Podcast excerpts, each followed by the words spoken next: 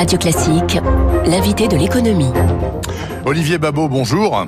Bonjour. Je précise pour les auditeurs de Radio Classique donc que vous êtes le président de l'Institut Sapiens. En anglais, Sapiens, c'est une sorte de think tank, c'est-à-dire c'est un lieu où l'on réfléchit au monde comme il va et au monde comme il sera demain. Est-ce que, est-ce que je formule bien les choses? Oui, on dit aussi en français un laboratoire d'idées. C'est pas très très beau, mais ça dit à peu près ce qu'on fait. Quoi. On essaye de faire travailler des expertises ensemble pour produire de la réflexion sur le monde contemporain. Alors, vous réfléchissez chez Sapiens notamment au monde du Covid et de l'après-Covid, et vous dites, Olivier Babot, entre, entre autres choses, que euh, s'il y a reconfinement bientôt, ce sera dans votre esprit, et vous allez essayer de le prouver, le troisième clou dans le cercueil de nos libertés qui ont déjà été mises à rude épreuve depuis le 15 mars. Expliquez-nous. Oui, il y a évidemment pas à nier hein, la, la, gravité sanitaire et la difficulté réelle hein, pour nos décideurs de prendre des décisions aujourd'hui dans ce contexte d'incertitude et, de, et de, de, grandes contradictions. Bon, euh, le, le, point que je soulève, c'est que depuis le début de cette pandémie, euh, l'individu est aux abonnés absents. Euh, l'individu a disparu, la confiance qu'on peut avoir dans la décision individuelle, dans la capacité de discernement, dans le respect de mesures qu'on nous explique. Euh, on voit plutôt une forme de triomphe d'un État nounou euh, qui est la forme naissante de l'État-providence, hein, un, État qui, n'ayant pas beaucoup de résultats euh, économiques, se, bah, se, se, console ou se réalise en, en, surjouant l'infantilisation malheureusement des citoyens et en faisant monter appelez la furie régulatrice. C'est ce que vous appelez la furie régulatrice de l'État. Oui, cette, cette présence incroyable qui fait que l'État se glisse quasiment dans nos lits, à notre table, dans nos maisons, euh, et a multiplié les formulaires euh, en figurique euh, depuis euh, le mois de mars, ce qui n'a pas été fait partout, avec une utilité qui est toujours assez discutable. Et vous connaissez le mot de Montesquieu qui disait que les lois inutiles affaiblissent les lois nécessaires, et on l'a vu en matière de règles sanitaires peut-être. Mmh. Peut-être qu'une partie de la réception ou des transgressions qui sont faites de certaines vient du fait que on en voit aussi parfois aussi les contradictions et l'inutilité quand vous n'avez, quand vous êtes obligé d'avoir au milieu de nulle part et tout seul votre masque parce qu'on vous fait pas confiance, parce qu'on fait pas confiance à la capacité de discernement de l'individu. Quand au milieu de la forêt, tout seul, vous êtes obligé d'avoir votre masque, voire que vous n'avez pas le droit de vous y balader euh, pour des risques, euh, pour des, des, problèmes associés, voilà, euh, inexistants, et eh bien forcément, ça affaiblit les règles nécessaires de, de, de l'autre côté. Le problème, Olivier Babot, c'est que vous savez bien que dans ce curieux pays qu'est la France, les Français eux-mêmes couinent dès qu'il y a trop d'État, mais considèrent que l'État est rigoureusement indispensable et se mettent sous sa protection tous les trois matins. Voir par exemple euh, les affaires hospitalières. Il est tout à fait normal pour tous les Français que l'État prenne en charge la santé publique totalement et tout le monde s'en réjouit. Donc il y a un paradoxe. On peut pas être à la fois critique de l'État qui en fait trop et lui, en et lui demander d'en faire beaucoup. Oui, bah en tout cas, il y a un cercle vicieux terrible qui est que euh, plus l'État euh, est inefficace en quelque sorte, et, et, plus on fait appel à lui, hein, et plus euh, on va lui demander, plus lui-même va devoir augmenter ses prélèvements pour essayer d'améliorer la qualité de, de, de, ses, de ses services.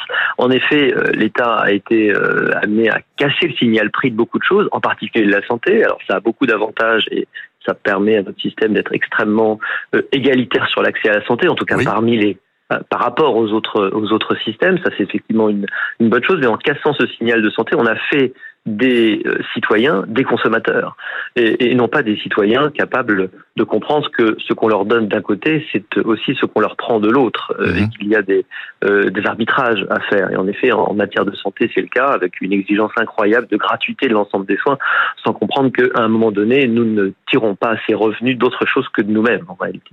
Olivier Babot, euh, certains pourraient aussi arguer du fait que, eh bien, certes, on a fait ce qu'on a fait en France, et vous pensez que l'État en a beaucoup trop fait, et peut-être qu'il en fera encore plus demain, mais d'autres ont fait bien pire. Regardez la Chine, par exemple, qui ne doit pas être donnée en exemple.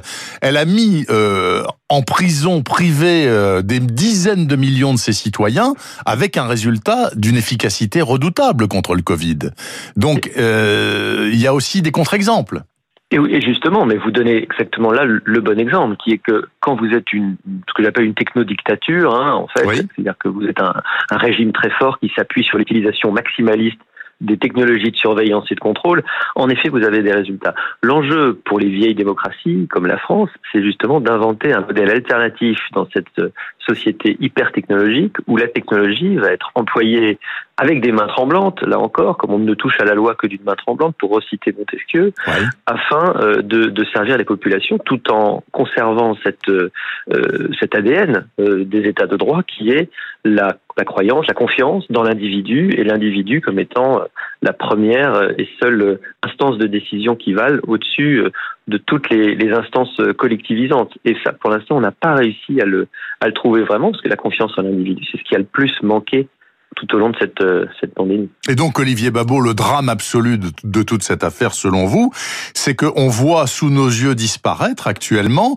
l'initiative personnelle et le goût du risque. Euh, on laisse faire les technostructures administratives et politiques, on laisse faire aussi certains conglomérats industriels et commerciaux qui demain seront nos seuls partenaires de vie quotidienne. Oui, le goût du risque, le risque est en crise depuis longtemps. C'est-à-dire que nous, nous, prenons l'accident, nous ne prenons la réalisation d'un risque euh, que, que comme un comme un scandale déjà depuis un moment. Et donc nous demandons de la part des différentes instances un contrôle de plus en plus grand, une espèce de fantasme très infantile euh, de maîtrise euh, de tous les de toutes les éventualités de la vie. Et euh, l'État providence, euh, c'est naissant encore une fois, bah, il voit une possibilité d'être d'être utile. Et des entreprises par ailleurs nous nous vendent de la captation de notre attention et le, divertissement. Et, de ces deux côtés, euh, du côté public en quelque sorte et ce côté public et de ce côté privé, vient une sorte de prise en, otage ou d'affaiblissement en tout cas de l'individu, de la capacité, de la volonté euh, et de la volonté privée. Oui, c'est ce qu'on ce qu'on discerne aujourd'hui. Est-ce que vous imaginez, Olivier Babot, ce sera ma dernière question peut-être ou l'avant-dernière, que euh, l'État tout puissant, plus encore demain qu'aujourd'hui, puisse imaginer de créer deux catégories de citoyens dans ce pays ceux qui auront accepté de se faire vacciner et ceux qui auront, qui auront refusé, qui n'auront donc pas les mêmes droits, les uns pouvant être plus dangereux que les autres. Ça n'est pas impossible, euh, d'abord parce qu'il y a des, des, obligations liées au vaccin déjà, pour mettre vos enfants à l'école, il y a différentes choses qui vous sont imposées, et c'est vrai que le vaccin, typiquement, est ce, ce fait qui est porteur des externalités positives ou, ou négatives. Hein. Euh, vous ne pouvez pas vivre dans une population avec une partie de gens qui ont certaines maladies, ça va pouvoir euh, revenir sur vous, donc il est très possible euh, que l'État, euh, d'une façon ou d'une autre, euh, oblige, incite extrêmement fortement, limite la liberté de ceux qui qui n'auront pas le vaccin.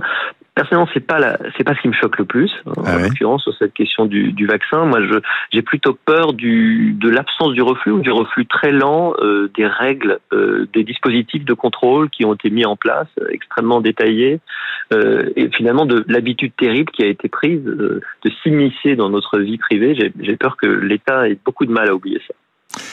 Eh bien, nous verrons comment ça va tourner en 2021. En tout cas, ça va être forcément très intéressant. Olivier Babot, président de l'Institut Sapiens. Je précise, monsieur Babot, que vous venez de publier chez Bûcher-Chastel le nouveau désordre numérique ou comment le digital fait exploser les inégalités. Sur ce, je vous souhaite une excellente fin d'année, monsieur Babot. Merci beaucoup d'être intervenu sur Radio Classique ce mardi matin. Il est 7h23. Quels sont les titres de la presse du jour?